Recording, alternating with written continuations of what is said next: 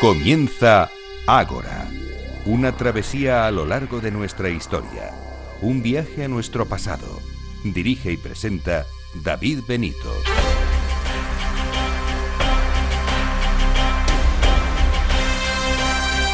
Muy buenas noches y bienvenidos a Ágora, la cita de Capital Radio con la historia.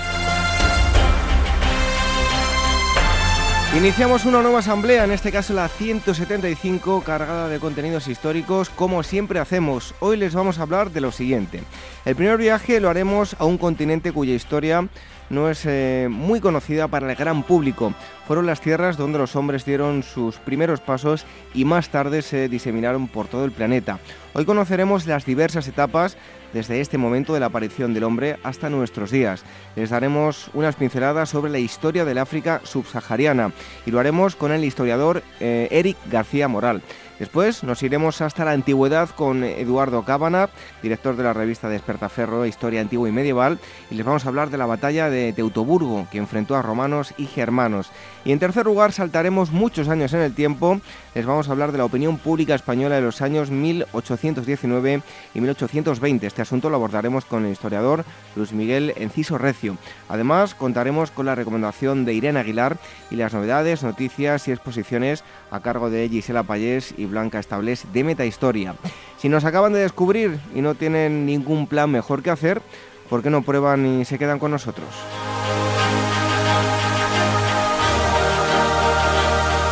Para contactar, dos direcciones de email, contacto arroba agorahistoria.com y agora arroba capitalradio.es. Las redes sociales, el Twitter arroba el Facebook, eh, facebook.com barra agorahistoria programa y telegram.me barra agorahistoria radio. Y en la web en agorahistoria.com van a encontrar los enlaces para descargar los eh, programas emitidos, los podcasts a través de iVoox y de iTunes. El equipo del programa, la producción y redacción Irene Aguilar, en los controles Alberto Coca y en la selección musical Daniel Núñez. Reciba los saludos de David Benito. Comenzamos.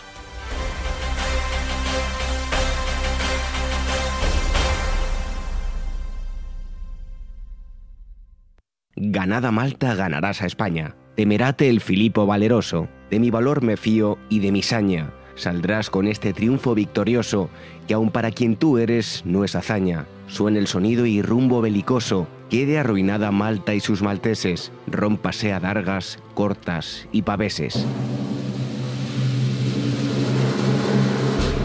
Con estos versos extraídos de la comedia El valor de Malta, atribuida a Lope de Vega, la agencia Pausanias, especializada en viajes arqueológicos y culturales, nos anuncia un nuevo viaje a la isla de Malta, del 14 al 18 de febrero de 2017, en la que han diseñado un recorrido por su milenaria historia que os llevará desde el Neolítico hasta la época napoleónica. Malta es capaz de penetrar en el espíritu de los viajeros más experimentados, dejando una huella difícil de olvidar. Más información sobre este y otros viajes en su web en pausanias.com o llamando al teléfono de su oficina 91 355 5522.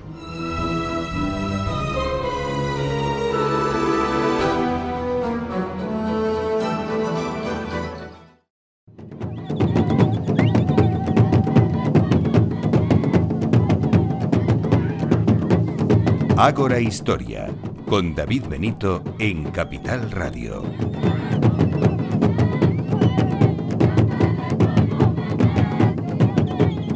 A continuación vamos a hacer un viaje a lo largo de un continente que en realidad se conoce muy poco eh, sobre su historia.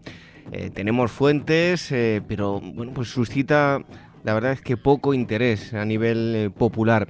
Y acaba de publicar su libro que trata sobre este asunto y es Breve Historia del África Subsahariana. El autor es eh, Eric García Moral.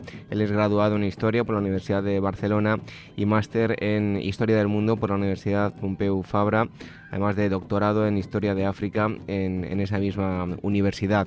Eh, Eric, muchísimas gracias por estar aquí con nosotros en, en Ágora Historia. Muchas gracias a vosotros. Bueno, lo cierto es que, como ya decía y como tú también dices en el libro, si saliésemos a preguntar a, a la calle, a, cualquier persona, qué conoce de África, pues la gran mayoría de las personas dirían que, que es un continente muy pobre, que su personaje más célebre es Nelson Mandela y algunos te dirían que también es la cuna de la humanidad, que ahora hablaremos de, ello, pero África tiene muchísima historia y bueno, pues por desgracia no ha suscitado demasiado el interés del gran público, ¿no? Sí, al, menos en España. En países en los que hay grupos amplios de afrodescendientes el tema cambia un poco. Por ejemplo, en Estados Unidos, Francia o el Reino Unido, la verdad es que la historia africana puede estudiarse en las universidades y una persona interesada puede eh, especializarse en la región. Y no solo en las universidades, sino que tienen a su alcance más opciones que acercan las realidades africanas al gran público.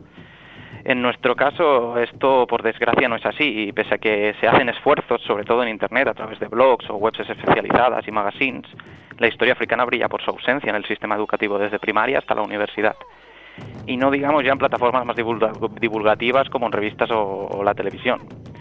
Aquí, como mucho, lo que conocemos es la historia de los blancos, es decir, la historia de los europeos en África, pero desconocemos por completo todo lo demás.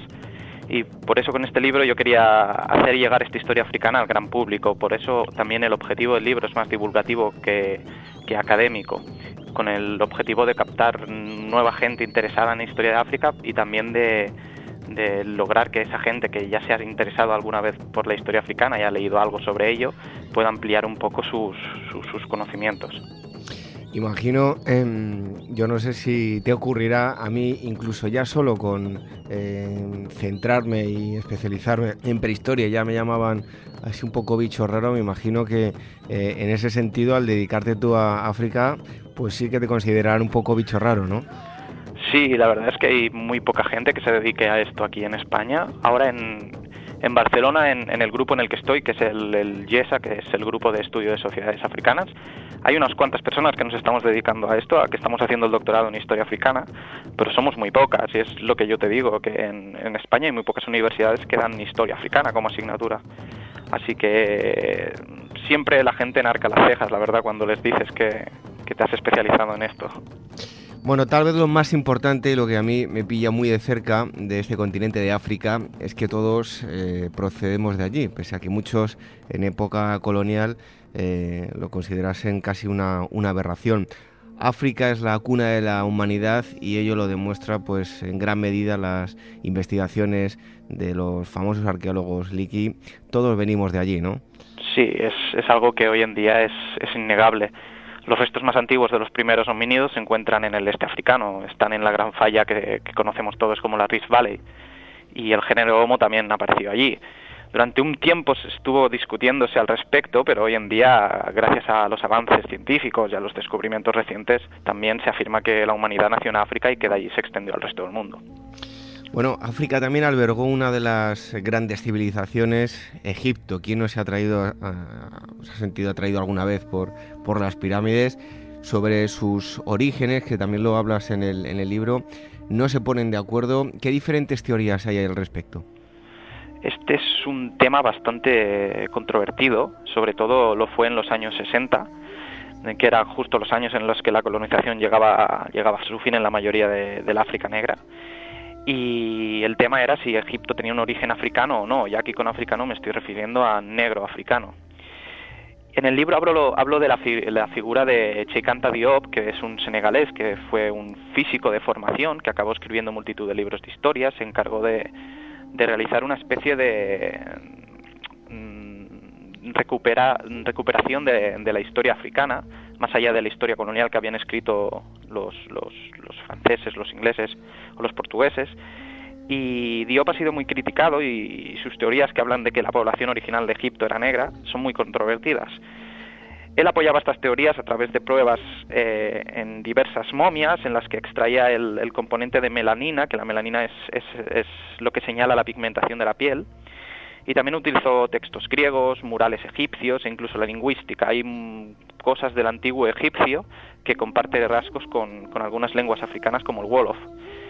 Y él batalló por, demostrar la negritud de, del, antiguo egipcio, del antiguo Egipto, de, sus pobladores originales.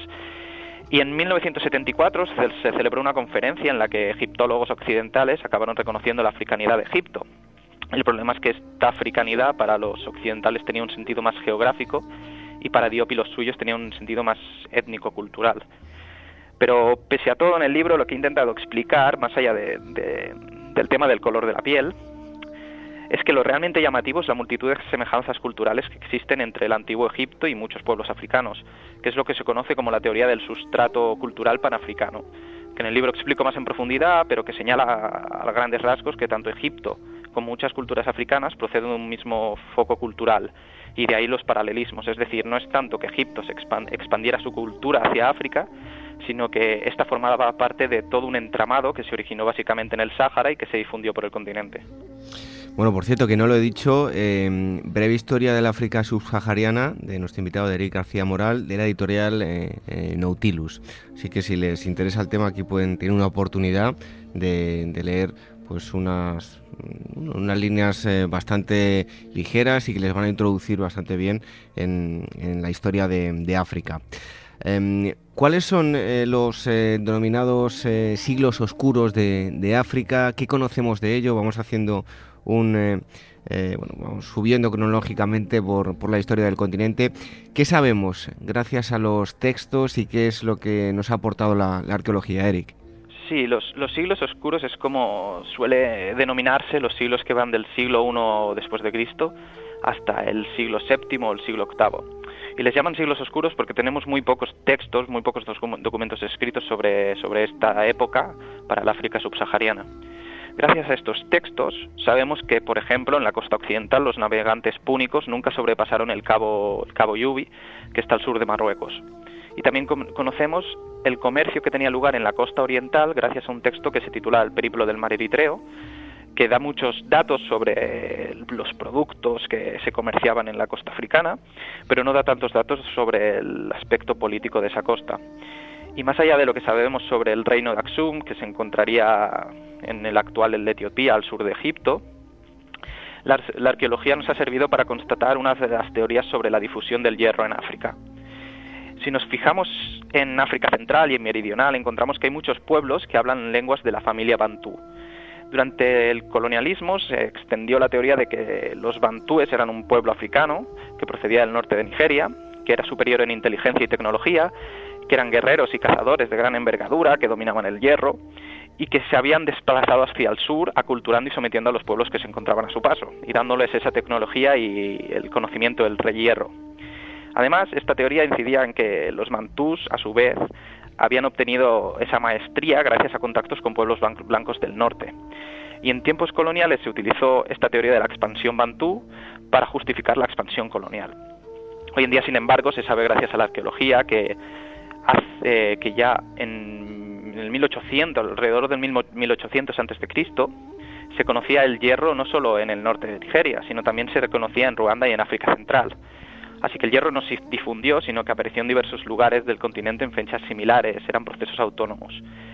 Pero lo que sigue siendo una incógnita es la expansión de las lenguas bantús, porque hoy en día hay muchas lenguas bantús que están por, toda la, por toda la región, pero no se sabe exactamente cómo ocurrió esto. En cualquier caso, en estos siglos oscuros se debieron dar muchos movimientos de población y se debieron gestar las grandes formaciones políticas que vinieron después. Oye, Eric, me imagino eh, que, bueno, yo recuerdo no hace mucho tiempo que estuve buscando información sobre el Valle del Indo. En castellano no había prácticamente nada, había poco y, en inglés. Me imagino que la bibliografía para documentar y para eh, hacer este, este libro y, bueno, y profundizar eh, en español será escasa, ¿no? Sí, es, es, uno de los temas por los que pensaba que un libro sobre historia africana era más necesario, porque hay muy los lectores que solo sepamos leer en castellano tenemos muy poca muy muy pocas posibilidades de acceder a conocimiento en cuanto a, contenido africano. Yo la mayoría de libros que he utilizado para documentarme están en inglés o en francés.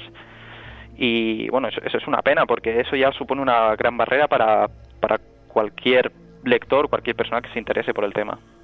Bueno, continuamos en este viaje a nivel cronológico y eh, en el caso de los siglos que van del 9 al 16 eh, se suceden lo que se denominan eh, varios imperios, ¿no? Es, es, lo que se conoce como la época clásica africana. En África Occidental encontramos los imperios de Ghana, que se encontraban en el norte de Senegal y sur de Mauritania, no tiene nada que ver con, con el actual país. También encontramos el imperio de Mali, el imperio Songhai y el imperio de, el imperio de Kanem Bornu. Y de todos ellos el más célebre es el imperio de Mali, que fue conocido por los coetáneos medievales europeos.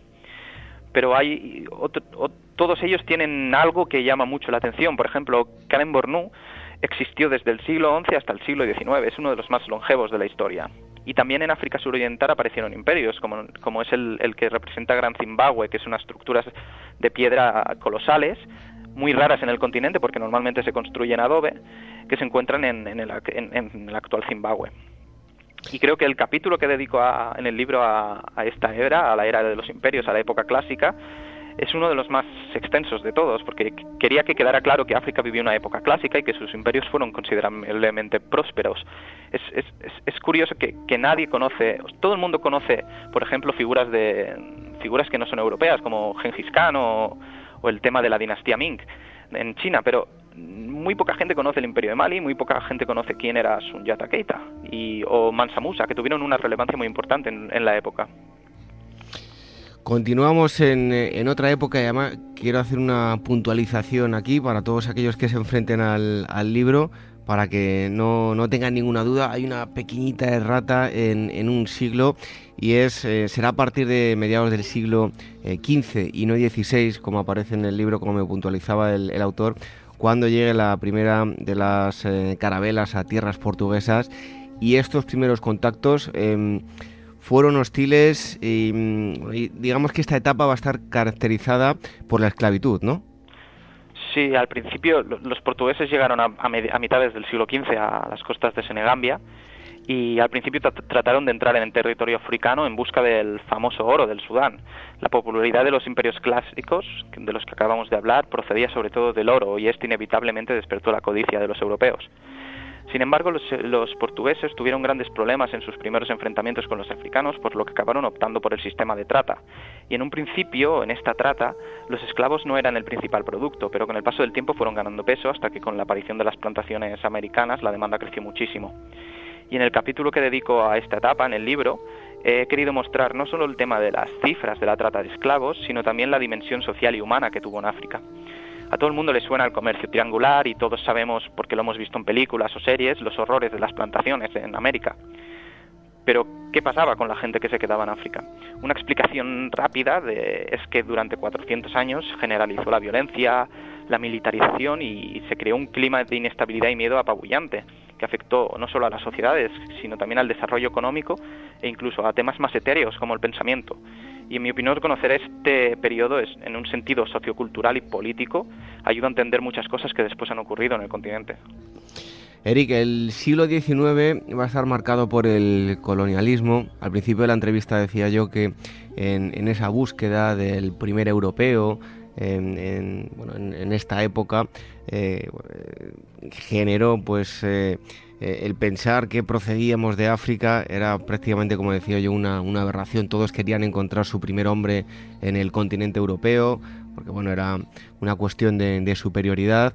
Em, en este caso, el, 19 va a estar marcado por el colonialismo eh, llamado el siglo sangriento. ¿Qué cambios se van a producir en, este siglo en el continente africano? Son toda una serie de, fenómenos que, que, van a marcar su historia, ¿no? Sí, el siglo XIX, de hecho el siglo XIX en realidad entraría dentro de la etapa de, la trata de esclavos, pero en el libro he querido dedicarle un capítulo aparte porque hay mucho contenido dentro del siglo XIX. Durante este siglo se dieron cuatro fenómenos muy importantes y que cambiaron el curso de la historia africana. El primero de ellos fue la abolición de la trata de esclavos durante la primera mitad del siglo. Y el segundo fue la introducción del llamado comercio legítimo en productos agrícolas. Estos dos fenómenos, que están íntimamente relacionados, provocaron graves crisis en unas sociedades que llevaban funcionando a través de los engranajes de la trata de esclavos durante siglos. El tercer fenómeno fueron las revoluciones musulmanas, sobre todo en África Occidental. Hasta el siglo XIX el, Islam en África había permanecido como la religión de élites y de comerciantes y nunca hubo grandes intentos de hacer proselitismo. Pero esto cambió en el siglo XIX, cuando se produjeron diversas yihad y el Islam se extendió por toda el África Occidental. Sobre todo fueron notorios los movimientos en Senegambia y el norte de Nigeria. Y por último, el cuarto fenómeno es el de la penetración y conquista colonial, que de alguna manera también está ligado a, los dos primeros, porque en los puntos del continente en los que ese, el, cambio, el, cambio de esclavos a productos agrícolas como el aceite de palma o el cacahuete se hizo de manera que las nuevas, que las élites que antes controlaban el comercio de esclavos ahora controlaban el nuevo comercio, Lo que pasó es que los europeos intervinieron en virtud del libre comercio. Y en los lugares en los que la transición comercial no se dio, lo que provocó es que los antiguos eh, comerciantes de esclavos, las antiguas élites guerreras, eh, presionaran a los campesinos para obtener dinero, para obtener alimento que antes se obtenían a través de, la, trata de esclavos. Entonces, esto provocó, eh, esto provocó inestabilidad y este fue el pretexto que utilizaron los europeos en esos casos para, entrar, que era para poner orden en, el lugar. Entonces, em, la penetración europea y la conquista europea se dio en el siglo XIX. Hasta entonces, los europeos solo estaban presentes en las costas, en algunos puntos concretos de la costa que habían sido cedidos por soberanos africanos, que normalmente se conocen como factorías. Apenas conocían el, interior del continente y es, el hecho es que es brutal, porque en, los 15 años posteriores a la conferencia de Berlín, que tuvo lugar en 1885, toda África, con la excepción de Etiopía y Liberia, quedó colonizada. Bueno, eh, hablamos del colonialismo, eh, tanto francés como británico. ¿Hubo diferencias entre ellos? Hubo diferencias, pero no fueron tan marcadas como siempre se ha hecho creer o siempre se ha creído, siempre se ha hablado. En el ámbito económico hubo casi ninguna diferencia. Ambos buscaban el beneficio económico y que las economías coloniales sufragaran por sí mismas sus propios gastos y utilizaban compañías comerciales para conseguirlo lo más interesante se produce en la esfera política, que normalmente se habla del indirect rule británico, el gobierno indirecto, en contraposición al gobierno directo francés. Y de hecho el indirect rule, entre otras cosas, preservaba autoridades locales para que llevaran a cabo las tareas de la administración. El caso paradigmático ocurrió en el norte de Nigeria. Pero sin embargo, los franceses también recurrieron a jefes africanos. De hecho, sin la mediación de estos jefes, la empresa colonial, cualquier empresa colonial, habría sido imposible. Por lo tanto, todas las administraciones necesitaron intermediarios africanos, no solo porque era muy difícil que se pudiera articular algo extranjero en sociedades eh, locales, sino también porque los efectivos europeos eran muy escasos en la época. Y con el fin de la Segunda Guerra Mundial comienza a, iniciarse la, descolonización. Em, no se produjo de igual forma en todos los países, en determinadas zonas, digamos que se dio con más o menos violencia que en, que en otras, ¿no? Sí, la descolonización fue un proceso bastante largo que varió de un país a otro y normalmente se, toma la, Segunda Guerra Mundial como uno de los momentos más importantes en el, en el arranque de, los movimientos. en la lucha anticolonial, en la lucha por la, por la liberación, en la lucha por la emancipación, tuvieron mucha importancia las élites occidentalizadas, los antiguos soldados y también los movimientos obreros y campesinos y no fue en general una, descolonización muy violenta, pero sí que hubo episodios sangrientos, por ejemplo, en Madagascar, en Camerún o en Kenia con la revuelta Mau Mau. Y si hablamos de las cicatrices, em, ¿qué efectos va a tener el colonialismo en el continente africano? Eh, aquí tenemos otro punto en el que no todos se ponen de acuerdo, ¿no? Sí, este también es un tema bastante controvertido. En el libro he intentado analizar punto por punto cada aspecto y bueno, es, es, algo que está sujeto siempre a, a, la subjetividad de cada uno, ¿no? Pero en el ámbito económico, las, las infraestructuras que dejó el colonialismo, que muchas veces se dice, oh no, pero el colonialismo dejó unas infraestructuras. Sí, las dejó, pero eran infraestructuras que servían para bastante poco, porque la mayoría, por ejemplo, de las redes ferroviarias eran redes que conectaban el interior en puntos de, donde había extracción minera o forestal hacia la costa, eran totalmente rectas, no era para mejorar, no, no se construyeron para mejorar las comunicaciones, sino para obedecer a un objetivo económico. La industria avanzó muy poco, aunque avanzó, avanzó muy poco y en zonas muy concretas. Y respecto a la agricultura sufrió bastante, sobre todo por, por la exigencia de, de realizar monocultivos como el cacahuete, el cacao o el aceite de palma y la exigencia también de, aumentar la productividad sin mejorar los mecanismos de, conreo. Era una economía básicamente de exportación y pillaje y los beneficios de las exportaciones rara vez, rara vez eh, revertían en, en los productores africanos. Es decir, no hubo una mejora cualitativa de las técnicas agrarias. Y en un ámbito más social también se habla de la modernización, de la expansión de, la educación, de la aparición de lenguas francas pero en realidad la educación tocó a pocos sectores de la población y de forma muy tendenciosa, solo se enseñaba lo que se consideraba útil para la administración. Y sobre el tema de la adopción del francés, el inglés, el portugués como lenguas vehiculares, sí que permitieron a pueblos que hablaban idiomas diferentes dentro de unas mismas fronteras entenderse, pero lo hicieron a expensas de las lenguas africanas. Esto es algo que, todavía colea hoy en día, incluso hoy eh, muy pocas lenguas africanas se utilizan en, los sistemas educativos del continente. Bueno, em, ¿qué diferentes eh, caminos eh, ha tomado los, los, diversos estados africanos desde la década de los años 60 hasta, hasta nuestros días? han tomado caminos muy diferentes. Eh, tras el fracaso del Estado-nación en las primeras décadas de las independencias, hubo muchos golpes de Estado militar, pocos países quedaron libres de asonadas. En el libro hay un, hay un mapa en el que, en el que salen todas las, las, todos los golpes de Estado que se han producido hasta recientemente. Y no todos estos golpes tuvieron el mismo carácter y los regímenes que, que inaugurado tampoco tenían el mismo carácter. Por ejemplo, algunos de los golpes de Estado que derribaron a padres de la patria, como a Nkrumah en Ghana, que fue el paladín de las independencias, fueron apoyados por la, por la población. Y esto puede, puede sorprender, ¿no? Como Kwame Nkrumah, que, que, todo el mundo, bueno, casi todo el mundo conoce quién era Kwame Nkrumah, el líder del, del panafricanismo africano, eh, cómo pudo verse derrocado y que eh, eh, esa caída estuviera apoyada por, por, las masas.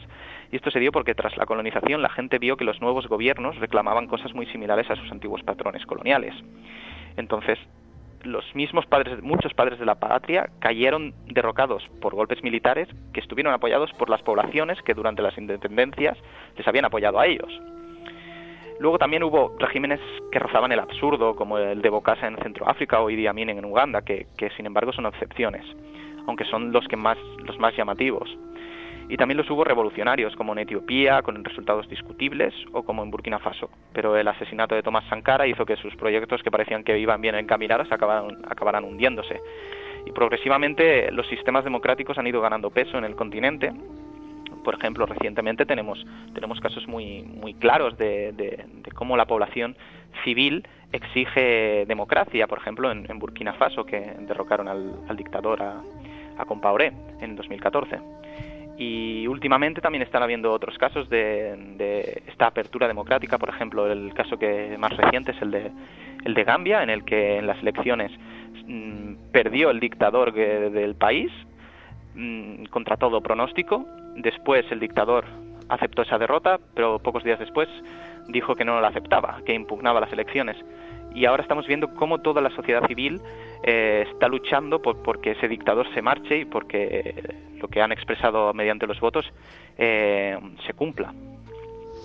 Bueno, estamos hablando con eh, Eric García Moral sobre un libro que acaba de, publicar, pues un asunto bastante desconocido aquí en, España, en breve historia de África subsahariana, publicado por Nautilus. Y si hay un, hecho que, ha marcado el continente africano, sobre todo en Sudáfrica, es el apartheid. Yo de hecho veía recientemente un, documental donde aparecía esa convivencia, ¿no? Entre, por ejemplo, en deportes como el rugby, entre personas de, negras, personas de eh, blancas y también eh, el punto intermedio que no estaban, no tenían tantas dificultades como los negros como eran los, los mulatos. Em, hoy en día, eh, aunque se ha progresado bastante, esta herida de, de, la apartheid sigue abierta, ¿no? Sí, probablemente el tema del apartheid es uno de los temas más conocidos por el público general fuera de África. Pero es un curioso porque, igual que, que, ocurrió una segregación racial en Sudáfrica, también ocurrió en Rhodesia, en lo que actualmente es Zimbabue, o en Namibia, donde también hubo regímenes racistas controlados por minorías blancas. Eh, de hecho, en Namibia los mismos sudafricanos fueron quienes trasladaron el apartheid hacia allí. Y en el libro he dedicado un espacio a cada caso para ver sus similitudes y diferencias. Sudáfrica sin duda es el más importante en relación al, número de población blanca que tiene en, el país. Nunca he visitado el, país, pero da la casualidad que una compañera mía asistió el año pasado a una conferencia en Johannesburgo y me contó lo que es algo bastante conocido. Y es que las diferencias raciales siguen siendo evidentes. Es difícil ver a un blanco pobre, pero es muy fácil encontrar a un negro sin recursos. Y la brecha creada por el apartheid parece lejos de, haberse cerrado. Bueno, ya para, para terminar, Eric, eh, ¿cómo ves el futuro del continente? Porque vemos, eh, por ejemplo, eh, zonas como China que no estaban tan desarrolladas, pero desde luego son zonas emergentes. en el caso de África es complicado. ¿Cuál es el futuro del continente africano? Hay, hay, hay, varias teorías que se han ido esgrimiendo en los últimos años sobre el futuro del continente. Durante un tiempo la que estuvo la que se conoce como el afropesimismo era la más recurrente. Y con el cambio de milenio se pasó a un afrooptimismo que tendía a basarse en la mejora de indicadores macroeconómicos. Y creo que la clave para ver, eh, para vislumbrar, es muy difícil prever lo que va a pasar y hablar sobre el futuro, pero creo que la clave está en encontrar un punto medio entre las teorías. Sobre este tema recomiendo un ensayo de Óscar Mateos que se titula De la tragedia al milagro, África subsahariana en un mundo multipolar.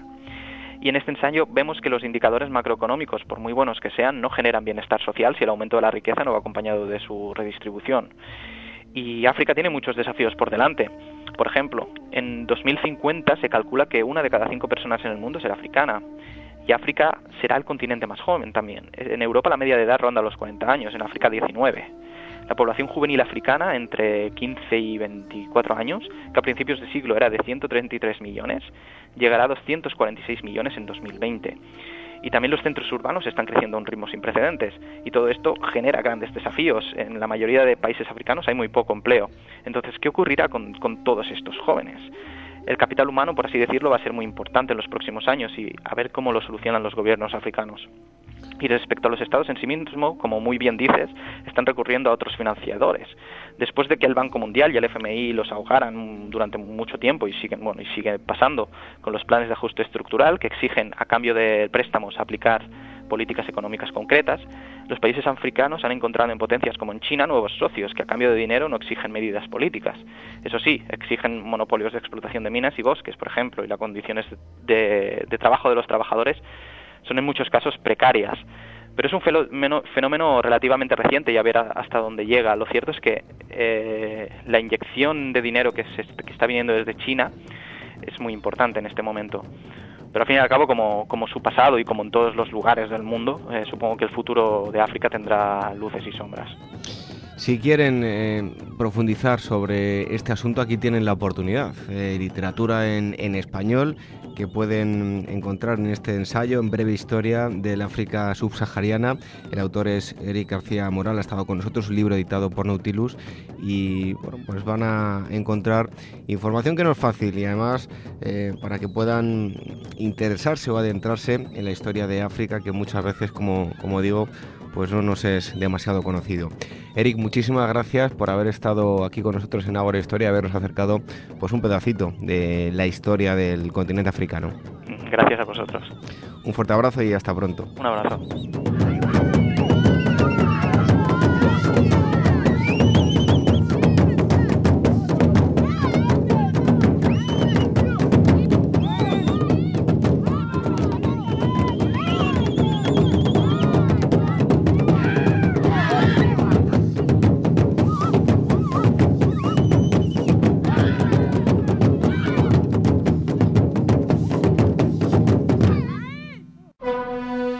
Despertaferro antiguo y medieval número 39, Teutoburgo. En el año 9, en los frondosos bosques de Germania, las regiones romanas sufrieron uno de los mayores desastres militares de su historia.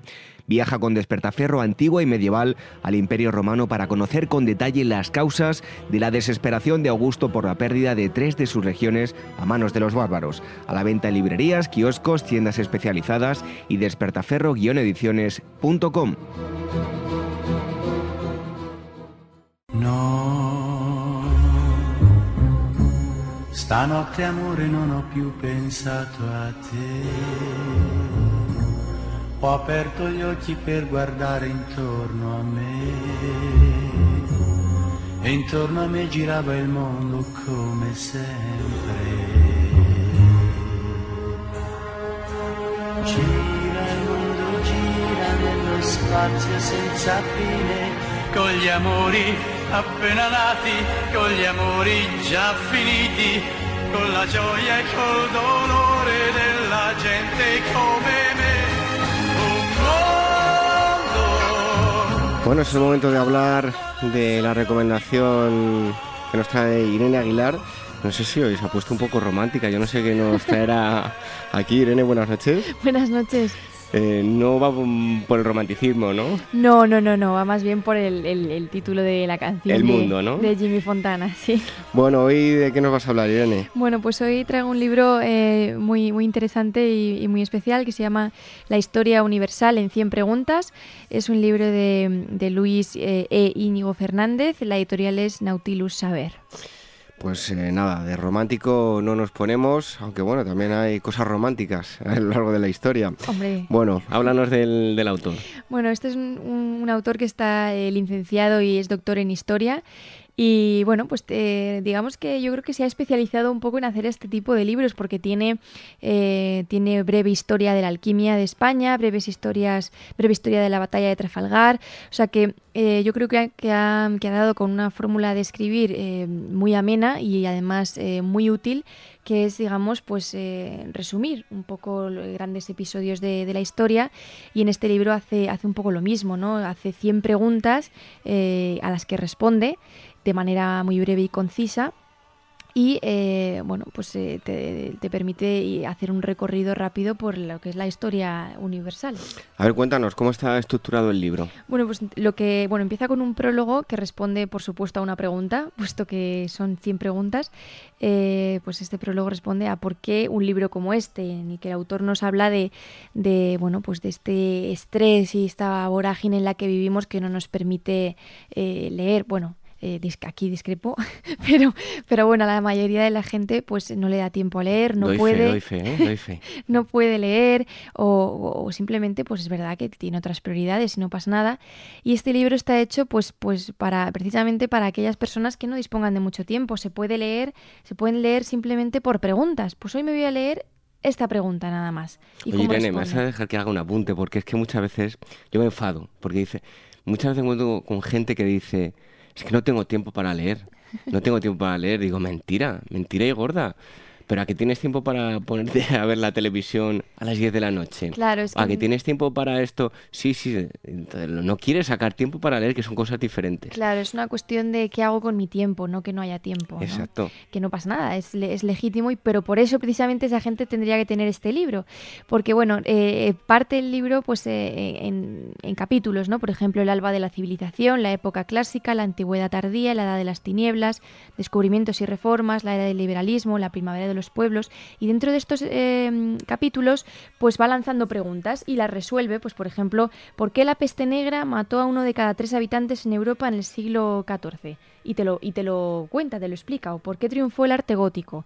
Y es, eh, es muy breve y, muy interesante, porque claro, muchas veces estudiamos la historia de una manera eh, muy densa o, extendiéndonos mucho y, luego lo, lo, esencial o aquellas preguntas curiosas pues se quedan sin responder. Y aquí están, es una compilación de todas esas preguntas. Y va desde, pues eso, desde el alba de la civilización hasta nuestros días. Hasta, hasta la Guerra Fría. Hasta la Guerra Fría. Un poquito más Sí. O sea, que ya no sale Donald Trump, ¿no? No, Donald Trump aquí. Para el siguiente. Yo creo que sí. ¿Por qué ganó Donald Trump? Será la... Sería una buena pregunta, ¿eh? ¿Por qué ganó y qué hará Donald Trump? Exactamente. Ya lo veremos.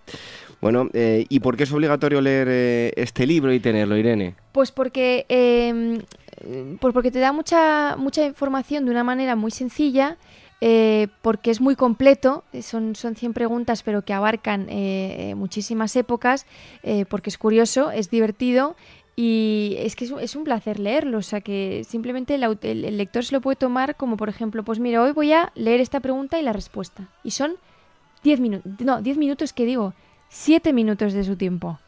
Pues antes de ir a la cama es un buen, ¿no? Sí, sí. Antes de ir a dormir, voy a leer algo, voy a aprender algo nuevo. Siete minutos. ¿Por qué eh, triunfó el arte gótico? Ah, pues por esto. O sea que es una manera de, absorber historia eh, muy lúdica. Muy sencilla. Bueno, pues un buen sistema. En breve te voy a dar un libro para que leas que bueno, ya conoces al autor, ¿eh? En breve te lo doy. ¿Ah, sí? ah, vale. Dentro de muy poquito te lo voy a dar. Bueno, aquí lo estoy esperando con No le... Trátale bien, ¿eh? Sí, hombre, claro. Bueno, ya les diremos a todos ustedes de qué, de qué libro se trata.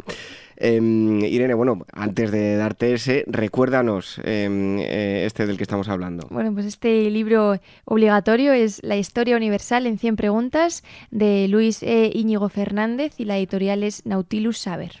Pues eh, te esperamos dentro de un ratito con las efemérides aquí en Agora Historia. Muy bien, hasta ahora.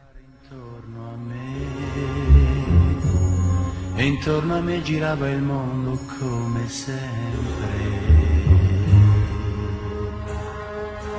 Gira il mondo, gira nello spazio senza fine, con gli amori appena nati, con gli amori già finiti con la gioia e col dolore della gente come me.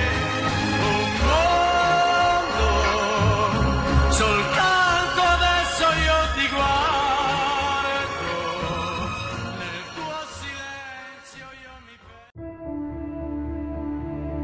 Este mes conoce con Despertaferro Contemporánea el desenlace de la batalla de las Ardenas, la última apuesta de Hitler para no perder la guerra, la épica defensa de Bastón y la contraofensiva de los tanques de Patton a través de la nieve y las montañas acabaron con los sueños de victoria del dictador nazi. A la venta en librerías, kioscos, tiendas especializadas y despertaferro-ediciones.com.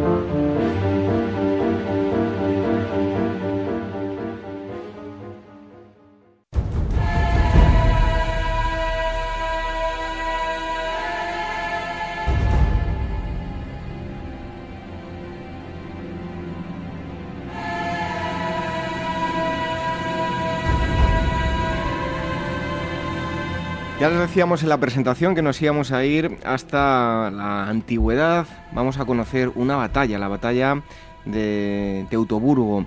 Una batalla en la que se enfrentaron romanos y los eh, germanos. Y para ello contamos con eh, Eduardo Cábana, que es director de la revista Despertaferro, la cabecera antigua y medieval. Así, este es el tema que tratan en el número 39, ya lo pueden encontrar todos ustedes en los, en los kioscos. Eduardo, muchísimas gracias por estar aquí una vez más en, en Ágora. A vosotros, un placer. Y hoy vamos a hablar, como digo, de esta, esta batalla. Nos vamos a ir a la Germania del siglo I después de Cristo. Eh, Roma, por un lado, consideraba a, a germanos un pueblo primitivo, pero eh, también los miraba con cierto recelo y con respeto porque suponían una, una seria amenaza, ¿no? Sí, sin duda alguna, sí, sí. Eh, bueno, para entender la relación entre, entre ambos pueblos eh, hay que echar un poco la vista hacia atrás. Eh, los primeros contactos eh, importantes entre germanos y, y el pueblo el, y el pueblo romano se producen fundamentalmente a finales del siglo II Cristo. Es cuando se producen las famosas invasiones de cimbrios y teutones, dos grandes grupos eh, germánicos que invaden la Galia Ujú. y después ya la narbonense, invaden buena parte ya del, del territorio ya propiamente romano, eh, aliados primero y después eh, el propiamente romano, y eh, se enfrentan efectivamente contra, contra las tropas romanas y de hecho, bueno, pues les dan unos, una serie de varapalos eh, tremendos, eh, una serie de, ba- de batallas en las que derrotan eh, clarísimamente a, los ejércitos romanos, ¿no? En el 113, 109, 107, 105 antes de Cristo, en esas fechas pues se producen esas terribles derrotas romanas ante estos timbros y teutones, de modo que a partir de ese momento naturalmente pues el temor al, al- germano se convierte en un en, eh, bueno pues casi en un tópico, ¿no? entre los romanos. En esta última fecha de hecho es cuando se produce la batalla de Erausio, en la que bueno según las fuentes probablemente exageradas, pero eh, las fuentes romanas mencionan unas bajas de 80.000 legionarios romanos en esta batalla de, Ara- de la que por cierto hablamos también en un artículo en un, eh, en un- en un número pasado de la revista. Eh, bueno, finalmente esta- estos cimbrios y teutones son derrotados por el famoso Cayo Mario, por el cónsul Cayo Mario, eh, en las batallas de Aqua, Sextia y Bercelae. Y bueno, más tarde, eh, tiempo más tarde, a mediados del siglo II, en los años 50, es cuando Julio César vuelve a entrar en contacto con los, con los germanos, primero por una serie de incursiones a través del Rin, en fin. Eh, y él vuelve a conocerlos, vuelve a describirlos, y los describe, los define como seminómadas errantes, como pueblos que van de lado en lado buscando, buscando botín, buscando tierras, eh, pero que no, pero que no, no son muy amantes del, de- del, del estatismo, del sedentarismo, Ujú. eh, lo cual hasta cierto punto no es del todo cierto, por- mm, sí que sí que ocurría en un porcentaje de la población, pero eh, germana, pero desde luego no es generalizable a toda la población, y, lo- pero sí se convierte en uno de los tópicos y además añade también pues eh, un- una imagen de, pueblos errantes eh, más, más peligrosos por tanto, por en tanto errantes, ¿no? Es una característica que los hace, los hace más peligrosos y, da más miedo, ¿no? Frente a los, a los romanos. Eh, de modo, bueno, y también el propio César también los describe como extremadamente belicosos. Para ellos la guerra es desde luego una forma de vida. Y es que es verdad que parece ser que los desheredados, los varones desheredados de, los pueblos germanos se unían en bandas de jóvenes para saquear territorios vecinos. Esto sí que era una tradición entre los germanos. Eh, de hecho, por ejemplo, entre los catos, que es uno de los pueblos germanos, la iniciación a la edad adulta, el paso, de, por tanto, de un joven a la edad adulta, exigía de la muerte de un enemigo en combate. Si no, no se llegaba a ser adulto jamás y, por tanto, tampoco disfrutaban de ese individuo de, las, de los privilegios de la edad adulta. ¿no?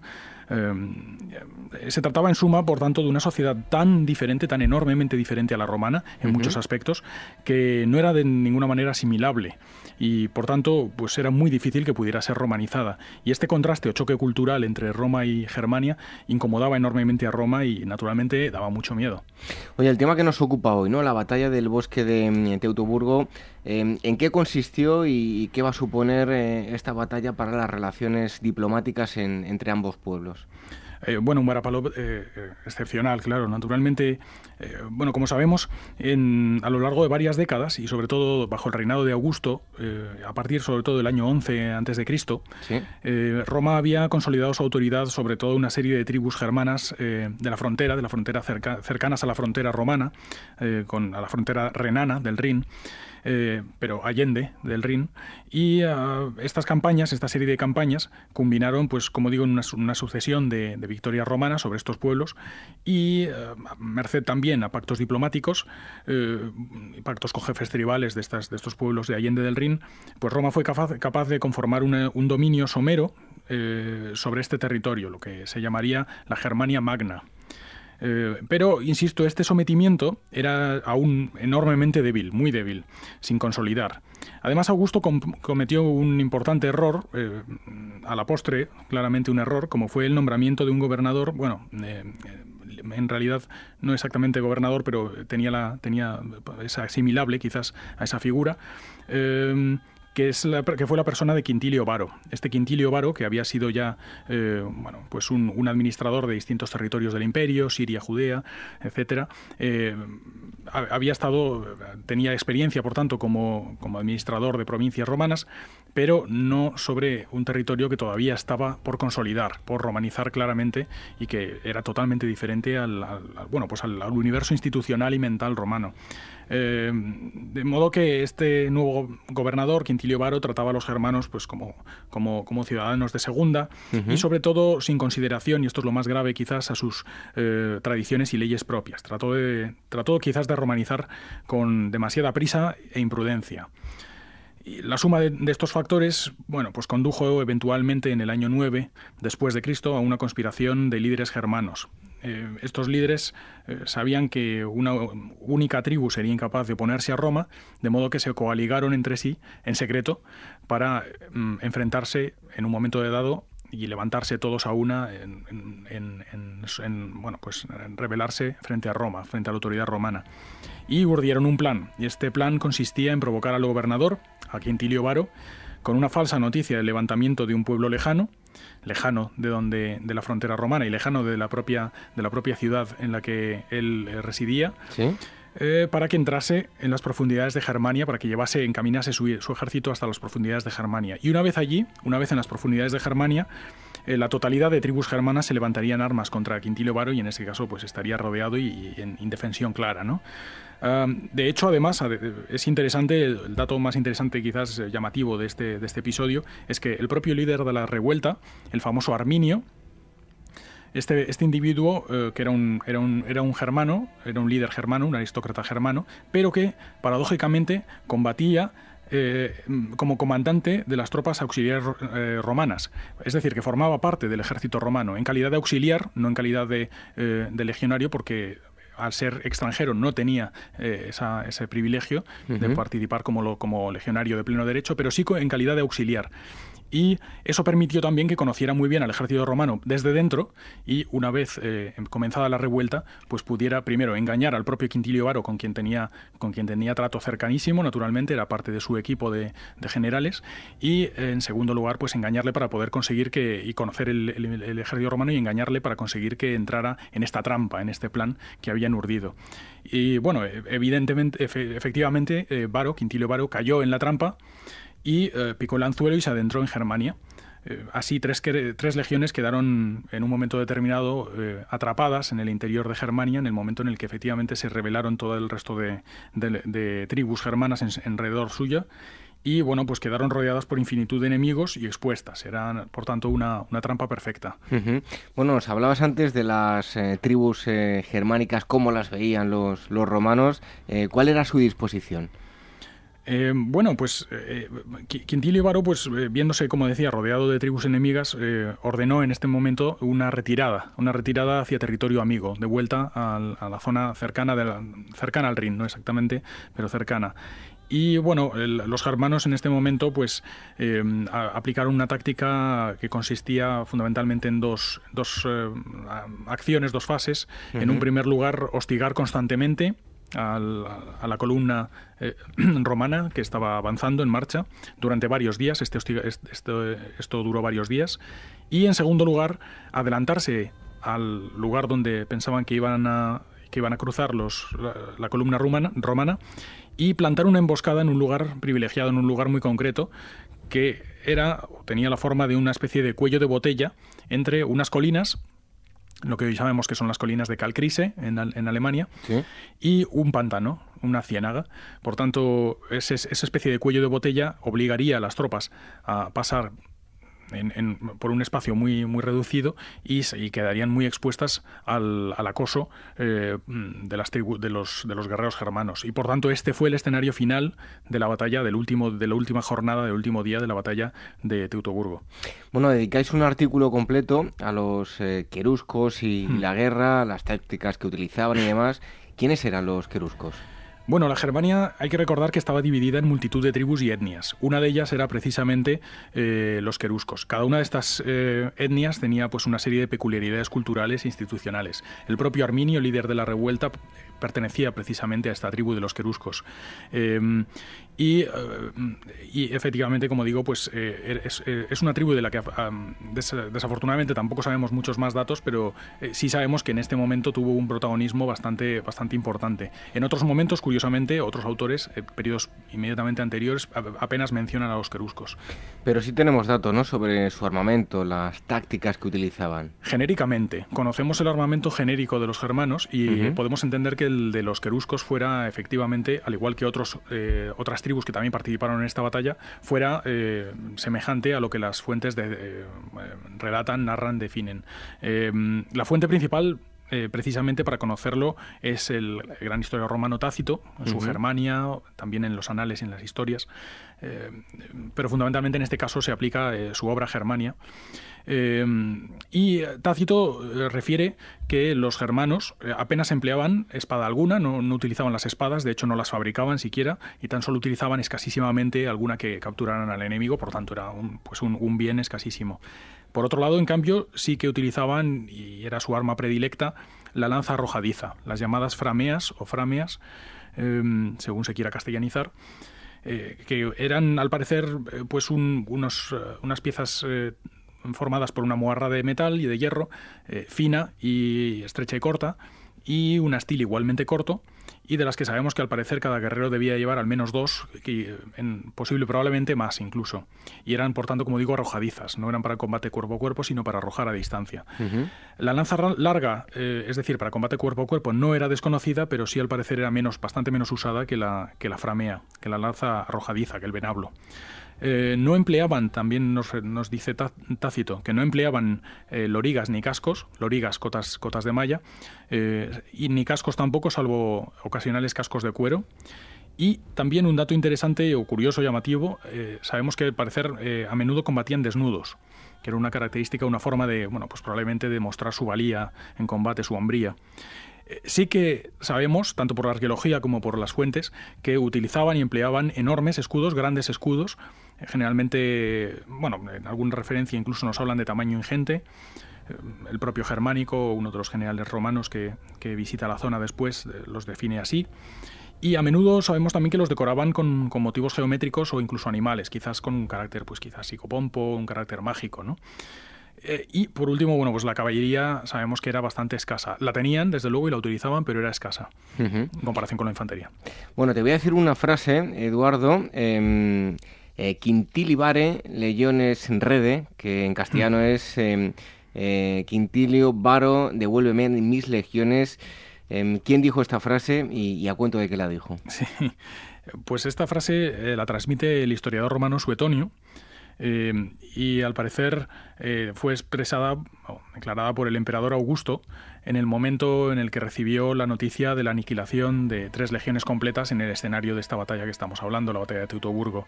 Exclamó eh, Quintilio Vare, legiones rede, Quintilio Varo, que se traduce por como Quintilio Varo, devuélveme mis legiones, mis tres legiones desaparecidas.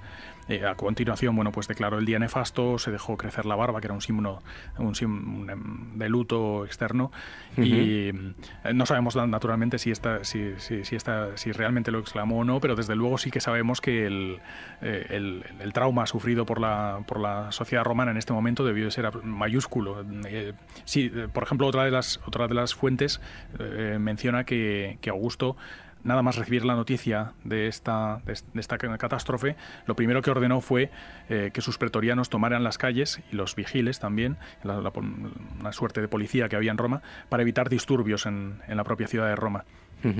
Bueno, em, y sobre todo, ¿no? Por este motivo, em, hablabas de cómo se lo tomaron a nivel psicológico, podemos decir que, tuvo lugar allí una auténtica masacre en el bosque, ¿no? Sí, sin duda, sin duda. Fue además, como digo, una, una masacre que duró varios días, cuyo episodio final fue en el, en el escenario de Calcrise, o como hoy en día parece que sabemos, o a todas luces parece lo más el, el escenario casi con toda probabilidad eh, de, esta, de esta batalla, eh, pero una, una, una, destrucción, una masacre de, de, tres legiones completas junto con, junto con sus, eh, sus familias. los legionarios no estaban no, tenían eh, eh, licencia para casarse, pero sí que tenían desde luego esposas eh, no legítimas, pero sí que sí que desde luego tenían esposas e hijos.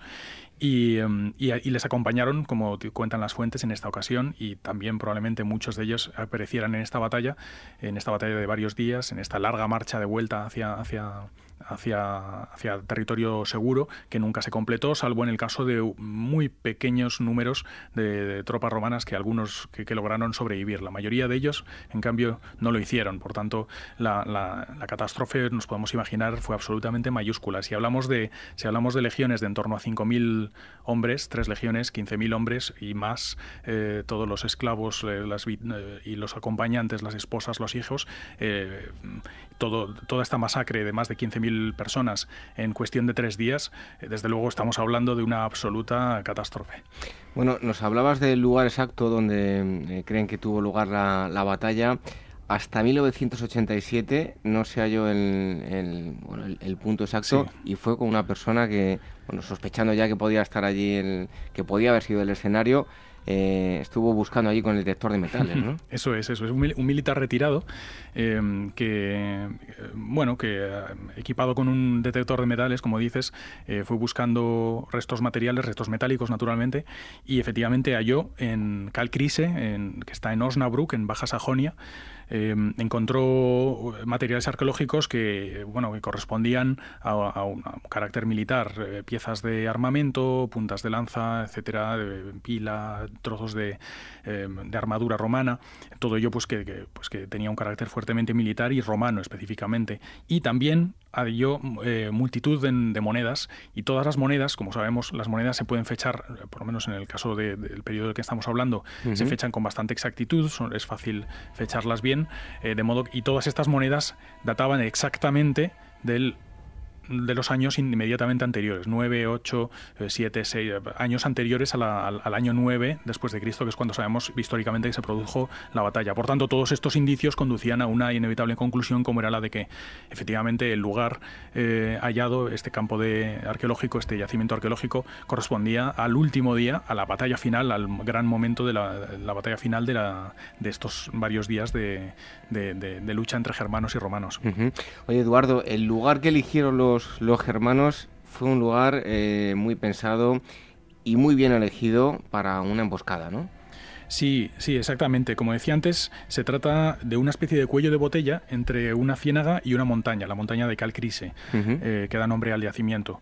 Eh, un espacio, por tanto, muy estrecho por el que debía de pasar eh, la columna entera de, estas tres legiones romanas y que obligó naturalmente a, las tropas a, a, estar en una situación especialmente expuesta. Y en este punto, además, sabemos, arqueológicamente se ha podido documentar que en la zona de las eh, al pie el piedemonte, el propio la propia base de, la, de las colinas eh, eh, de Calcrise se han encontrado un terraplén un, un, terraplén construido evidentemente por los, por los atacantes, en este caso, paradójicamente, por los germanos, es decir, por los que plantaron esta emboscada, y, que permitía a los, a los germanos buscar refugio en caso de que y hostigar desde ese terraplén, hacer salidas y entradas desde ese terraplén para hostigar a la columna que pasaría inevitablemente por delante de suyo. Y en el otro extremo, un pantano, una ciénaga por la que evidentemente no tenían ninguna posibilidad de huida eh, en caso de que, de que, así lo desearan o lo intentaran los, los, legionarios y sus familias. De modo que ese fue clarísimamente el escenario de, la, de los últimos momentos postreros de la batalla de Teutoburgo. Bueno, eh, estamos hablando con Eduardo Cábana, eh, director de Despertaferro, la cabecera antigua y medieval. en Teutoburgo es el número 39 de Despertaferro. A mí, desde luego, es un número que me ha parecido apasionante, he disfrutado mucho con, su lectura. En, la batalla nos hablabas que, fueron aniquiladas tres legiones y hay un, hecho importante y es que los estandartes em, fueron robados. Años después la prioridad de Roma era recuperar esos em, estandartes. ¿Por qué eran tan importantes?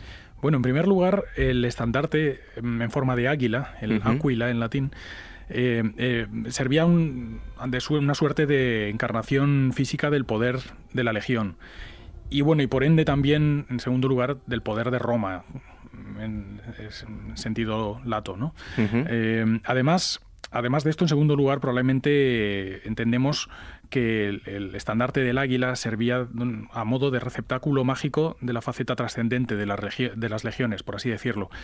Es decir, eh, una especie de, objeto mágico en el que eh, quedaban y, quedaban eh, en su interior eh, un, concepto eh, que los romanos llamaban numen y que se, se traduce por poder divino otorgado por una divinidad a una comunidad humana. Este numen, este poder divino otorgado por una divinidad a una comunidad humana para el perfeccionamiento de su obra, además, si se perdía el receptáculo del numen, pues se perdía el numen y por tanto esa esa comunidad humana, en este caso la legión, quedaba reducida a una serie de hombres eh, sin eh, refrendo divino, sin ese apoyo divino y por tanto sin el apoyo, sin el poder que de ello se derivaba, del poder mágico, el poder divino. Por tanto, perder el águila era perder al mismo tiempo una especie, eh, perder la bendición divina y perder el poder mágico que de ello se derivaba. Quedaba reducida, por tanto, a algo mucho más prosaico y, y perdía Mm, a ojos de los romanos, eh, perdía eficazmente poder y poder para naturalmente para vencer en batallas y poder para pues pues cumplir su misión. Bueno, de ahí la, importancia de, recuperarlos. Em, hablábamos antes que era una masacre, psicológicamente eh, afectó mucho a, a Roma. Eh, ¿Cómo reaccionan a la pérdida de tantos hombres? Pero ya no solo en ese sentido, sino que el, había algo mucho más importante, ¿no? Que es cómo quedó minada eh, psicológicamente eh, el, pueblo romano. Sí, mm, Sí, exactamente, porque además, eh, bueno, además de la tragedia obvia del número de bajas, la batalla, esta batalla de Teutoburgo supuso el abandono de un proyecto, un proyecto político a un largo plazo y de, gran importancia que históricamente habría tenido una gran relevancia, como era el proyecto de expansión del Imperio Romano desde el Rin hasta quizás hasta el Elba, como parece que tenían intención en época fundamentalmente bajo el, bajo el, bajo eh, el, reinado del emperador Augusto, que era quien promovía esta, esta iniciativa. Por tanto, el avance de la frontera desde el Rin hasta el Elba, la frontera del imperio, eh, y la dominación, lógicamente, de todo el territorio entre medias.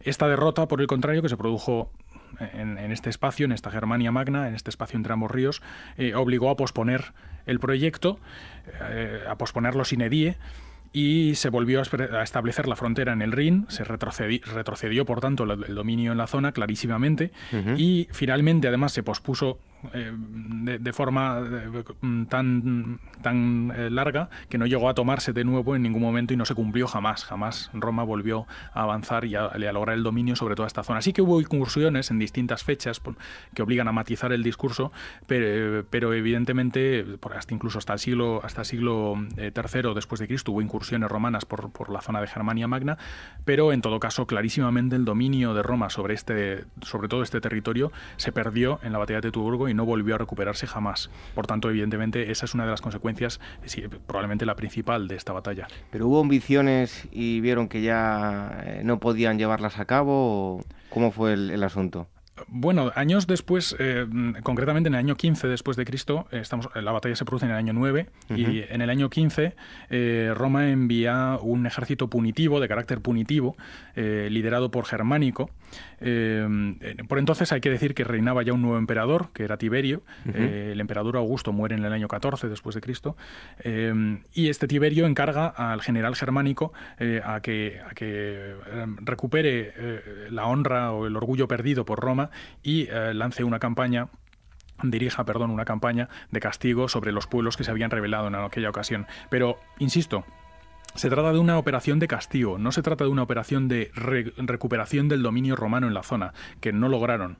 Sencillamente, el ejército de dirigido por Germánico y bajo los auspicios del emperador Tiberio, del nuevo emperador, eh, atraviesa el Rin, eh, viaja y visita los lugares en los que se había producido la batalla, eh, recupera los restos eh, óseos de los, de los cadáveres que habían quedado esparcidos en, el escenario de la batalla, bueno, les da, les, da, cumplidas exequias, etcétera, erige un túmulo, de hecho, funerario en su honor, pero eh, no, no, se enfrenta decisivamente con el enemigo, porque el enemigo de hecho rehuye la batalla, el germán, eh, los, pueblos germánicos, germanos, y, ah, y desde luego, una vez cumplida esta función, y recuperadas al parecer, según cuentan las fuentes, dos de las tres águilas perdidas, dos de las tres legiones que habían desaparecido, habían sido aniquiladas, eh, vuelve de nuevo al Rin y no eh, y no consolida en absoluto ni el, dominio romano en el territorio, en este territorio. Por tanto,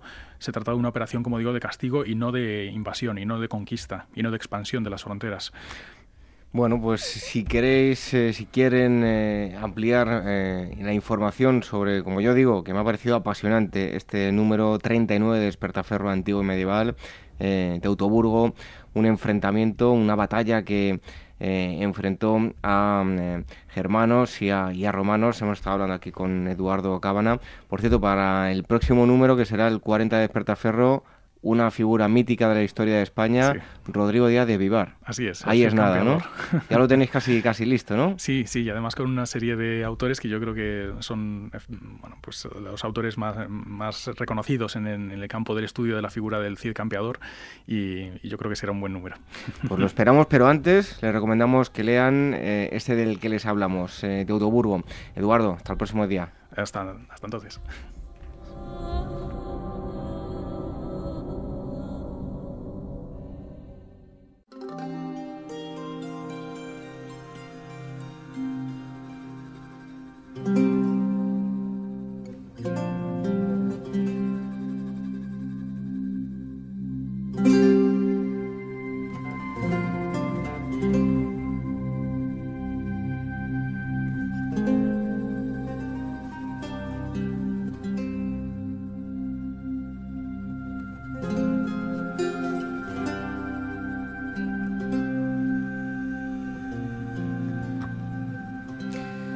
A continuación les vamos a hablar de un asunto muy relacionado con la opinión pública española y la independencia de Hispanoamérica. Así se llama un trabajo publicado por eh, Ediciones 19. El autor es Miguel Enciso Recio.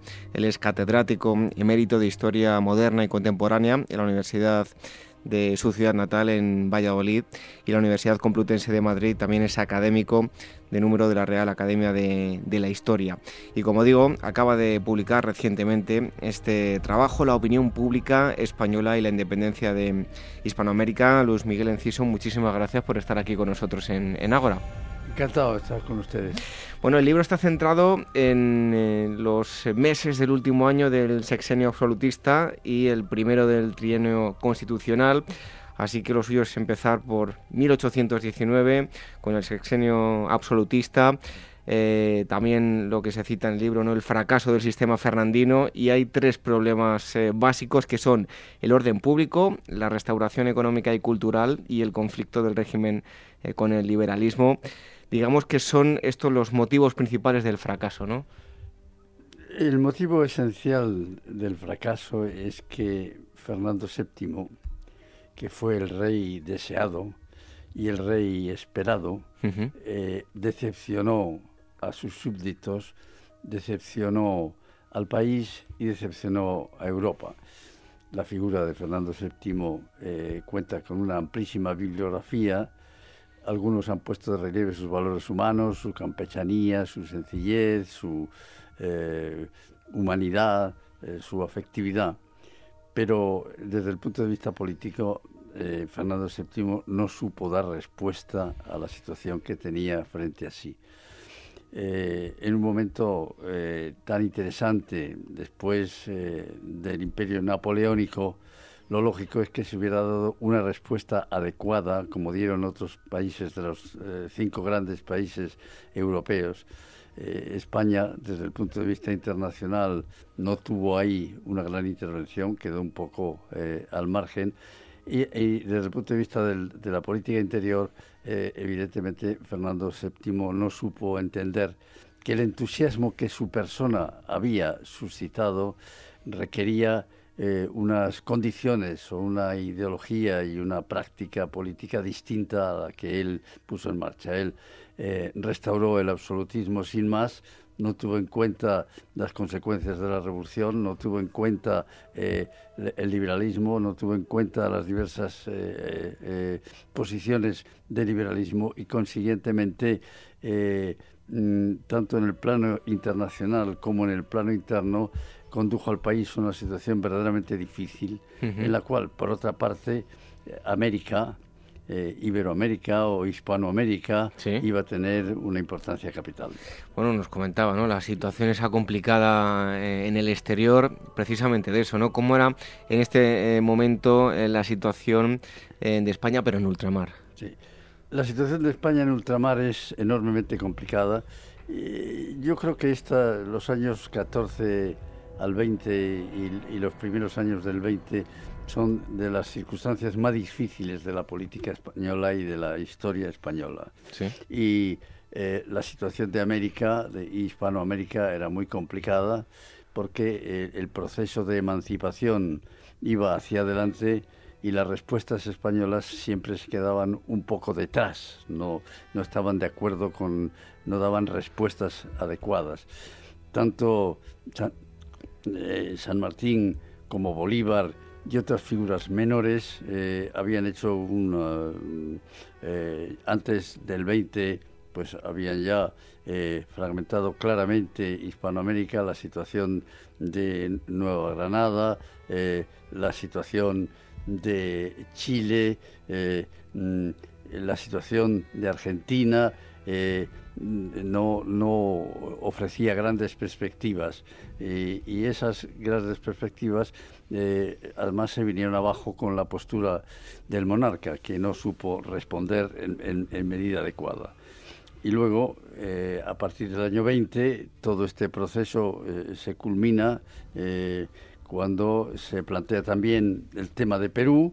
Mm, San Martín, que ha tenido una importancia decisiva en, en primer momento, Bolívar también, culminan el, el, tema peruano y por otra parte también el tema mexicano tiene sus problemas que no resuelve la fórmula Iturbide u otras fórmulas y en definitiva a partir de los años 21 eh, el mayor drama o uno de los mayores dramas de la historia española estaba presente que era la emancipación iberoamericana. Si España había tenido sentido, la monarquía de España había tenido sentido, era eh, su condición de universalidad, su condición eh, de pluricontinentalidad, diríamos. Eh, y ahora un, aspecto básico, un territorio básico, una población básica, una cultura básica, una economía básica, se venía abajo a través de la emancipación. Y frente a esto no hay una respuesta adecuada tampoco. la revolución de, 1820 y el trienio liberal no iba a resolver, sino que el problema eh, ibero-hispanoamericano concluiría, como se ha sabido, en la emancipación de gran parte del antiguo territorio eh, hispanoamericano, excepción hecha de eh, fundamentalmente las zonas insulares a partir del 24. Por tanto, eh, tanto en el interior del país como en el interior del país antes del 20 la situación era complicada, después del 20 lo era también porque la revolución de 1820 no dio tampoco una satisfacción eh, a las necesidades que el país tenía. Y por tanto eh, la condición de pequeña potencia, de potencia menor frente a, las otras grandes potencias, máxime cuando la política inglesa había sido tan poco favorable para nosotros, cuando la política eh, francesa había sido tan pasiva, cuando la política prusiana y austriaca tan insuficientes, la posición de España en el plano internacional también después de, 1821 es muy complicada. Bueno, ¿cuál, cuál era la opinión em, española ante lo que bueno, llamamos, se llama el, problema americano? Sí, eh, un tema fundamental de este mm, eh, libro, que ahora ediciones 19 y el profesor eh, Germán Rueda han, puesto en circulación. Lo, que era una edición anterior, ¿no? Una edición anterior. Lo que verdaderamente es eh, interesante es el planteamiento de la opinión pública. Es que existe en esta España del absolutismo o del comienzo del liberalismo eh, una opinión pública. y hasta qué punto se cultiva esa opinión pública. Y efectivamente, antes del 20 hay ya eh, unas, propuestas eh, mm, de, concesiones frente a América, de soluciones frente a América, eh, de reformas frente a América y de planteamientos internacionales. Y eso se refleja también en la prensa. Mm, la prensa no, no, cuenta con ese don maravilloso e indispensable que es la libertad y tiene por parte del, del, poder político un afán de intervencionismo y de control que es como siempre muy negativo. Eh, pero eh, en un momento dado, antes del, del 20, pues ya proliferan eh, unos cuantos periódicos. Y la novedad verdaderamente notable dentro de estas luchas de opinión de las minorías dirigentes ¿eh? Eh, está en la aparición de un periódico que se llama El Observador Español, el Observador Universal en Londres, eh, que dirige un cura eh, Miguel Cabral de Noroña. Y eh, cuando yo publiqué este, este libro, Miguel Cabral de Noroña era una figura poco conocida, ahora cuenta con algunos trabajos aparte del mío, eh, y era, desde luego, en el, eh, antes del año 18, eh, era ya una figura importante, había vivido en los Estados Unidos, se había desplazado por diversos lugares, tenía una, una visión de la opinión pública interesante, y entonces sugiere la posibilidad de crear este, este mm, periódico que se había de editar en Londres, que se debía de editar en español. lo curioso, Y en Londres, que es lo curioso. Eh, y, naturalmente sobre las bases de los presupuestos elementales de una cierta libertad e iniciativa de prensa. Eh, pero el periódico fracasa mm, primero y fundamental porque el, editor no tiene suficiente libertad, ¿no? Eh, segundo, porque el editor, tampoco sabe dar respuesta a, cuestiones eh, eh, candentes de la época. Tercero, porque mm, desde el punto de vista económico el, proyecto es un proyecto no suficientemente madurado. Y luego porque las fuentes de información que habían de servir al editor pues eran controladas por la política, eh, por eh, San Carlos y la política española en Londres y consiguientemente el periódico, aunque era interesante, no podía eh, atraer a una opinión, ni a la opinión española, ni a la opinión eh, europea. Porque ¿cuál era el, contenido, quiénes escribían y de alguna forma cuál era la finalidad de la publicación? La finalidad de la publicación era fundamentalmente explicar la política española, ¿eh? y la, acción española en América. Y eso requería pues eh, tener en cuenta toda la, prensa mm, extranjera, la prensa europea y también la prensa española y después tener una serie de agentes de información pero todo eso fue eh, lesionado por el poder, porque no se concedió libertad a Cabral de Noroña y, por tanto el periódico eh, no reproducía la realidad, no contaba con libertad, eh, no, contaba con fórmulas imaginativas y por si fuera poco no, no contaba con una información suficiente. Y más, no tenía posibilidad de expandirse o extenderse eh, por Europa tal y como se había eh, eh, pensado. Y a partir del año 20, el, Observador Español en Londres se, se, convierte en un proyecto ya imposible.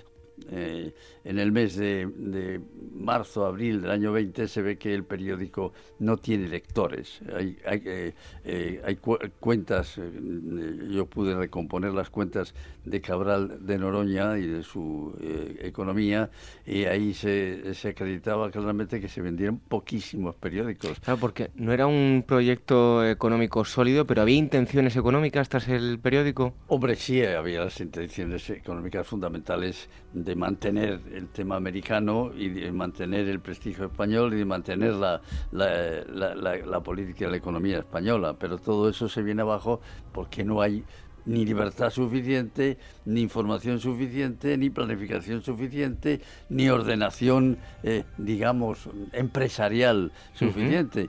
Y los, los textos eh, que se pueden eh, eh, compulsar el, el efecto o la trascendencia del capital, revelan que al final eh, se distribuían unos pocos cientos en, en oficinas públicas españolas, pero que se vendieron cantidades eh, realmente ridículas de, de periódicos, con lo cual económicamente era inviable y políticamente era inútil. Por eso, cuando ya ha triunfado la, la revolución del 20, cuando ya se ha impuesto eh, riego y se han impuesto otros y se ha establecido un nuevo sistema, pues el, periódico cesa en, su actividad y, Cabral de Noroña es satisfecho parcialmente por el poder político pero con una decepción verdaderamente notable. Lo importante de esto es la visión de la importancia que tenía la opinión pública. La, el interés del personaje de Cabral de, de Noroña y mm, la trascendencia, claro, que una lucha de opinión, que una batalla de opinión podía tener en, en esta época. Eh, era un, proyecto, por tanto, avanzado con respecto a la época que fracasó porque estuvo mal planteado y porque el poder político no supo ver su trascendencia. Bueno, pues hablábamos de ese año 1820, ese antes y, después, la revolución eh, hablamos, eh, tienen lugar pues, la conjura de los masones, el pronunciamiento de, Riego, el asentamiento liberal, eh, pues la, reforma. Em, pero ¿cuál va a ser? hablaba usted de la opinión, ¿no? ¿Cuál va a ser la opinión española ante la independencia? tanto la, opinión de Riego como la de las, las élites. La opinión, la opinión de las... esto se plantea en el, en el libro eh, porque este es un libro que está inserto dentro de lo que podríamos llamar una historia de la opinión pública que a mí me ha interesado no solo en esta, sino en otras muchas publicaciones a partir eh, del, libro que yo dediqué a Nifo y el periodismo español del siglo XVIII. ¿no? Y entonces, eh, en realidad... Mm, lo, el, el, fenómeno de opinión se plantea en la corte y fuera de la corte. En la corte la respuesta es una respuesta torpe, una respuesta limitada. El rey no se da cuenta de lo que es la situación. El rey no se da cuenta de la importancia que tiene el liberalismo. El rey no se da cuenta de cómo han cambiado las cosas. El rey no se da cuenta de la trascendencia del eh, pronunciamiento de Riego, y, sus, y, sus, émulos y de lo que llamamos revolución del año 20. Y luego, eh, dentro de, las minorías, digamos, minorías políticas, minorías intelectuales, hay posturas eh, que se conforman con pequeñas concesiones, con pequeñas reformas. Hay posturas que defienden el absolutismo a ultranza y hay posturas que defienden con cierta torpeza la aparición del liberalismo y el sentido del liberalismo. Pero sí eh, eh, hay movimientos de opinión que tienen interés. Y, yo creo que eh, podría esto resumirse en la posición de dos grandes periódicos, uno era el, Universal y otro era la Miscelánea.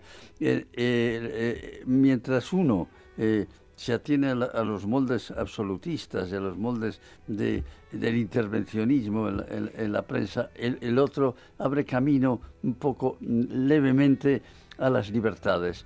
Y esa expresión de, una lucha es una expresión mm, extraordinariamente positiva para la opinión pública y para la prensa en concreto, porque la, el pluralismo y el respeto a las diversas ideologías eh, es naturalmente un tema capital para que el, periodismo triunfe. Y eh, naturalmente el, Cabral de Noroña no se insertó en esto, pero sí la miscelánea, sí la miscelánea y sí otros periódicos.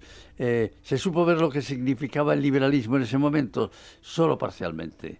se supo ver que el, absolutismo había cesado en su, en su vigencia, solo parcialmente. Se supo ver que España seguía siendo una potencia importante, eh, solo parcialmente. Eh, es verdad que la política inglesa fue muy negativa, que la política francesa no nos favoreció demasiado, pero tampoco se supo dar una respuesta adecuada.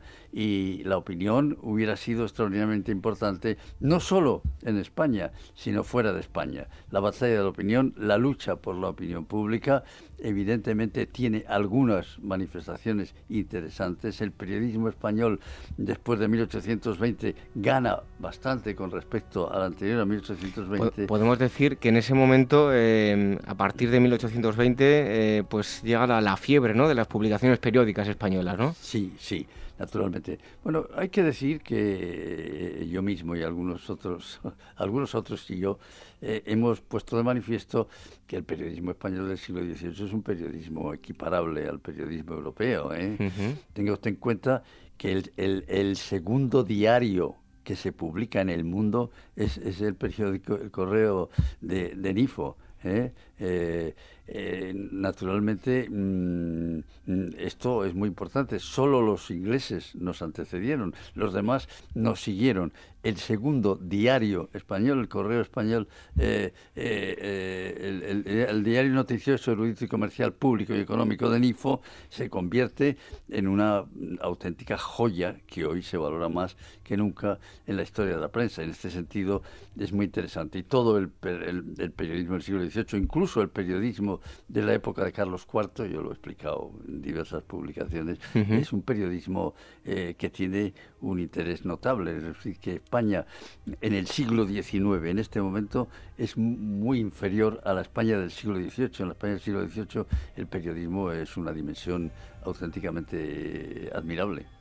Bueno, y ya para terminar, eh, en el caso del observador, que hemos estado hablando tanto de ello, eh, pues ¿cuándo se produce su desaparición final? Pues eh, en el mes de marzo, abril del, del, año 20, ¿no? Eh, cuando se ve que eso no tiene viabilidad mm, no tiene no tiene venta posible, no tiene distribución posible, no tiene viabilidad económica y no tiene viabilidad intelectual o política y el, el el poder eh, decide eh, poner fin y Cabral de Noraña naturalmente tiene que aceptar que su proyecto ha fracasado.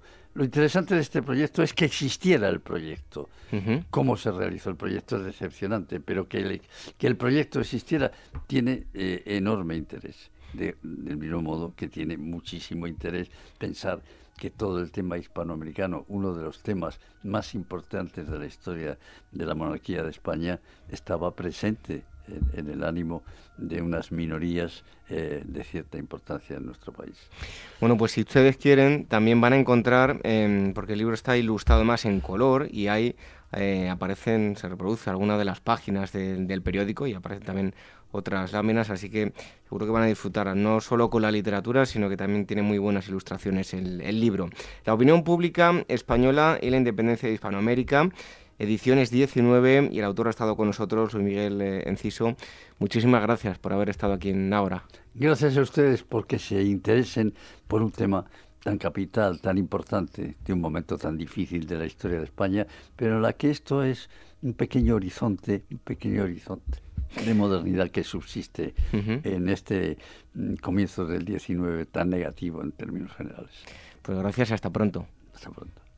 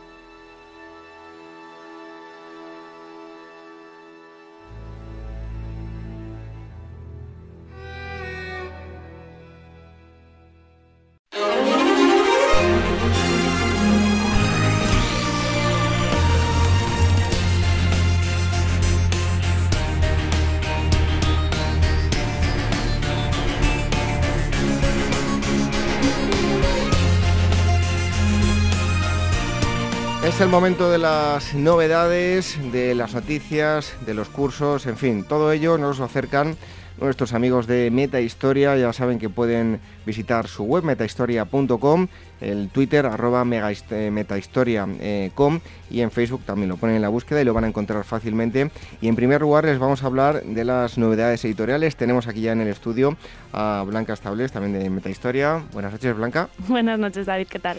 Bueno, en primer lugar nos hablas de los años de Madrid-Grado de Fernando Castillo. Eso es, eh, este libro que realmente es, una, mm, realmente es más bien una crónica, lo trae la editorial Forcola Ediciones y aquí lo que hace el historiador Fernando Castillo es hablar del sentimiento antinacional casi en el que se había convertido Madrid para los escritores del bando nacional durante la época de la guerra civil. Eh, los escritores y los periodistas del bando nacional tenían un sentimiento muy muy encontrado con la capital, sobre todo por el discurso ideológico al que respondía y entonces más que nada se convierte la ciudad en un objetivo casi pues de sus aspiraciones, pero también de frustraciones. Y a través de la obra pues, de Agustín de Fossá, de Ramiro Ledesma, de Tomás Borrás y de Francisco Camba, pues lo que hace Fernando Castillo es repasar un poco lo que la ciudad y la vida de la ciudad durante la Guerra Civil supuso para todos estos escritores. Bueno, otra novedad, Fernando el Católico Rey. Jornadas celebradas en Guadalupe, Trujillo y Madrigalejo con motivo del quinto centenario de, la muerte del rey. Eh, lo que es este libro, vamos, es la recopilación de las jornadas que se celebran el año pasado con motivo de el quinto centenario, los 500 años de la muerte de Fernando el Católico que cuando iba camino al monasterio de Guadalupe falleció en Madrigalejo. Lo que han hecho aquí es que varios, varios escritores y personas muy, muy especializadas en la figura del que es el llamado el primer rey de España hacen sobre, sobre su papel durante los años de su reinado. Bueno, y una tercera eh, recomendación, una tercera novedad con la que se caerían muchas religiones que se han copiado de ellas, pero bueno. Eh, Enuma Elis, poema babilónico de la creación. Eso es, para los verdaderos amantes de la cultura mesopotámica tienen aquí pues el, pilar de, la cultura, de la religión y de muchas cosas que efectivamente vendrían después. Obviamente es un poema anónimo, lo publica la editorial Tecnos y bueno, es la figura central del poema, es el dios Marduk que eleva la cúspide teológica de Mesopotamia, en la creación del mundo, del hombre, conocimientos crípticos, esotéricos y muchísima poesía religiosa. Para los amantes de la cultura mesopotámica, vamos, imprescindible. Porque ya no tienen que pagar derechos de autor, sino muchas religiones tendrían que pagarles. ¿eh? Pero bueno, bueno, Gisela Payer, buenas noches, que no te hemos dicho nada. Buenas noches, ¿qué tal? Tú nos vas a acercar las exposiciones y en primer lugar una muy curiosa, los últimos días de la exposición en Playmobil. Sí, se trata de una exposición que se titula Playmobil Guardianes de la Historia, que tiene lugar en el Centro de Arte Rupestre Tito Bustillo de Ribadesella, Asturias.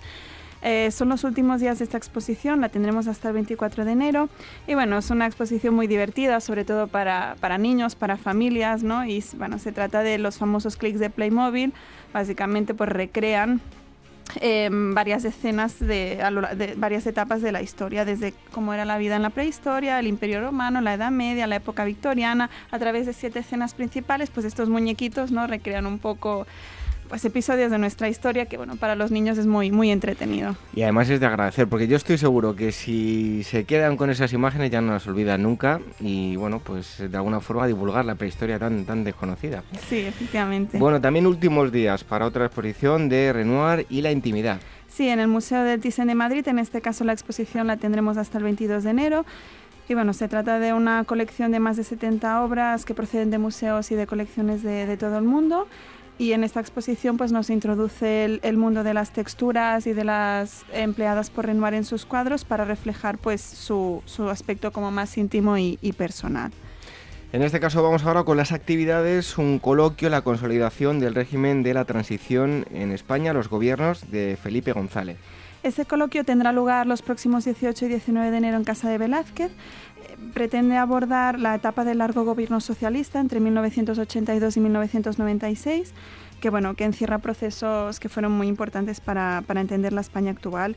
El coloquio contempla diversas visiones y aspectos de, ese momento y, y, propone pues una reflexión sobre algunos de los procesos previos que dieron lugar, según algunos, a una de las etapas más estables ¿no? de la España reciente una presentación de un libro en el Museo Arqueológico Nacional, Escenarios del Arte Bizantino. Sí, tendrá lugar el próximo 19 de enero a las 7 de la tarde. El libro de Miguel Cortés Arrese, que es catedrático, de la Universidad de Castilla-La Mancha, pues ha, escrito este libro que es editado por, por la editorial Nausicaa, donde analiza las manifestaciones artísticas del imperio heredero del romano, ¿no? el imperio eh, bizantino. Entonces, eh, bueno, mm, trata pues aspectos muy variados, desde Constantinopla y su arte, el Estado cristiano, la iglesia monástica, Bizancio como un modelo y también pues incluye una relación de las piezas que se conservan en España del arte bizantino, como el Monasterio del Escorial, el Museo del Greco de Toledo o bien piezas también que hay en el Museo Arqueológico de Madrid. Y una conferencia, me gustaría asistir, pero estoy un poquito lejos. Yo no sé si tendrán la posibilidad de verla online. En todo caso, lo investigaremos. Un día de espectáculo en Augusta Emérita, en el Museo Nacional de Arte Romano. Sí, em, el Museo Nacional de Arte Romano de Mérida em, ha organizado un ciclo de conferencias. La próxima es el 19 de enero a las, a las 8 de la tarde. Es impartida por la doctora Trinidad Nogales y básicamente eh, nos abordará pues, los espectáculos que tenían lugar pues, en Augusta Mérida, ¿no? desde pues, eh, anfiteatro, eh, circo, em, bueno, un poco pues, cómo vivían ¿no? los romanos lo, lúdico y lo termas y la lujuria también. Exacto. Bueno, y una noticia. Yo hace poco, bueno, hace un poco, no, hace unos años estuve por allí, estuve intentando buscar como un auténtico friki el lugar, pero lo tenían un poco oculto ahí debajo de un aparcamiento que estaban haciendo obras. Y es que el búnker eh, donde se suicidó Hitler es la última atracción turística de Berlín. Sí, una firma comercial acaba de recrear el búnker donde Hitler se suicidó en 1945. La recreación se ha construido muy cerca del sitio original que también está al lado del Museo de, la Historia de Berlín. Entonces, esta empresa comercial, que es propietaria tanto del museo como de la recreación de este búnker, se llama Historia de Berlín. Y bueno, em, afirma que su intención es mostrar a los turistas pues, una parte de la historia de la ciudad. Realiza dos visitas al día con un aforo de 30 personas máximo y bueno, mm, se ve que está teniendo un gran éxito porque bueno, es un periodo de, de la historia, digamos, europea e historia mundial que, que, a todo el mundo interesa, ¿no? Qué, qué fetichistas que somos. Y ¿eh? bueno, los aspectos más morbosos ya sabemos que a todo el mundo les va. Nos así encanta. que... Bueno, pues Gisela Payés y Blanca Establés que nos han acercado las eh, novedades editoriales, las exposiciones, actividades y en este caso también noticias. Ambas son editoras de Metahistoria, metahistoria.com, también en las redes sociales, arroba metahistoria.com y también si quieren en Facebook ponen en la búsqueda Metahistoria y lo van a encontrar. Eh, Blanca, Gisela, hasta el próximo día. Buenas noches. Hasta luego.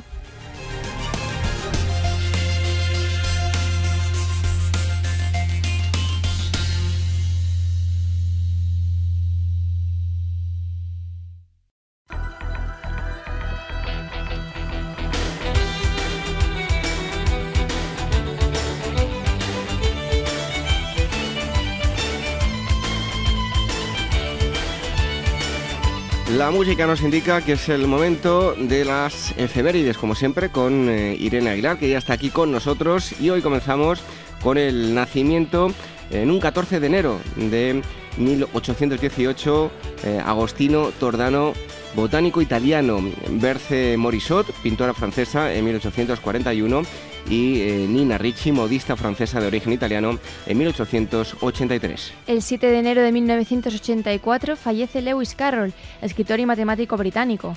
En 1898 y en 1901 fallecen Víctor Balaguer, escritor y político español, y Charles Hermite, matemático francés. El 15 de enero de 1822, en el marco de la Guerra de Independencia griega, Demetrius eh, Ypsilanti es elegido presidente de la Asamblea Legislativa. 15 de enero igualmente, pero de 1782. En Estados Unidos, Robert Morris, superintendente de finanzas, recomienda al Congreso el establecimiento de una moneda nacional con división decimal.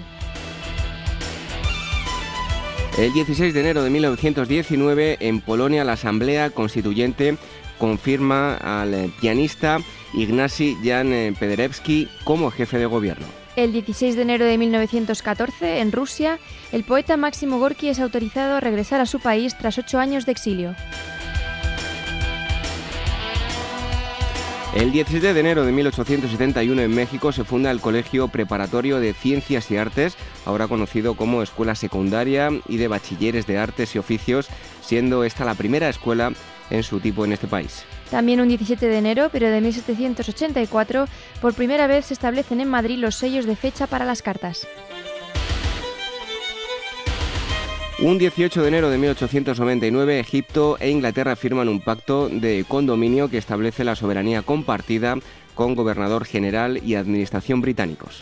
Otro 18 de enero de 1977, un grupo de científicos identifica una bacteria previamente desconocida como causa de la misteriosa enfermedad de los legionarios.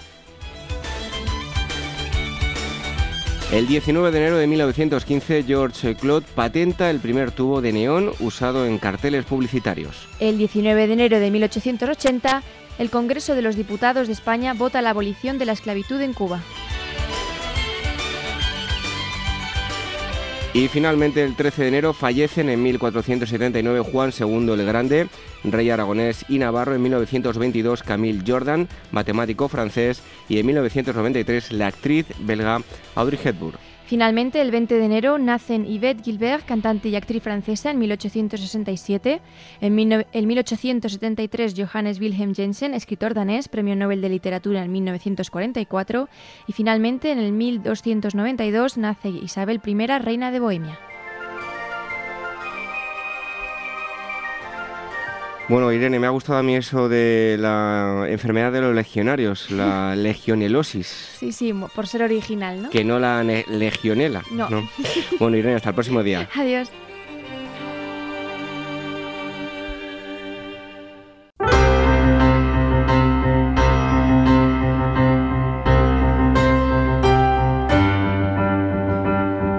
Llegamos a la hora, concluimos esta asamblea 175. En la primera parte nos hemos ido hasta el continente africano, hasta el África subsahariana. Hoy en día sigue sin interesar demasiado este asunto, así que esperamos que los próximos años sea eh, mayor el interés y la preocupación por esta parte del planeta. En segundo lugar, hemos conocido todos los detalles de la batalla de, Autoburgo, batalla que enfrentó a romanos y germanos. Lo hemos hecho con eh, Eduardo Cábana, director de la revista Despertaferro, Historia Antigua y Medieval. Y el último gran bloque nos ha llevado hasta los años 1819 y 1820 para conocer la opinión pública española con el historiador Luis Miguel Enciso Recio. Durante la semana nos pueden encontrar en las redes sociales, en Twitter, arroba agorahistoria, telegram.me barra agorahistoria radio y facebook.com barra agorahistoria programa. El email, dos direcciones, contacto arroba agorahistoria.com y agora arroba capitalradio.es. En nuestra web en agorahistoria.com, donde entre otras cosas encontrarán los enlaces de descarga de los programas ya emitidos, los podcasts a través de iVoox y de iTunes. Así que nos reencontramos el próximo sábado a la misma hora, a las 22, una hora menos en la comunidad canaria y también nos pueden escuchar los domingos a través de Radio Sapiens. La frase de despedida de hoy, muy inteligente por cierto, es de Voltaire, filósofo y escritor francés. Dice así, quienes creen que el dinero lo hace todo, terminan haciendo todo por dinero. Buenas noches, hasta el próximo sábado, sean felices.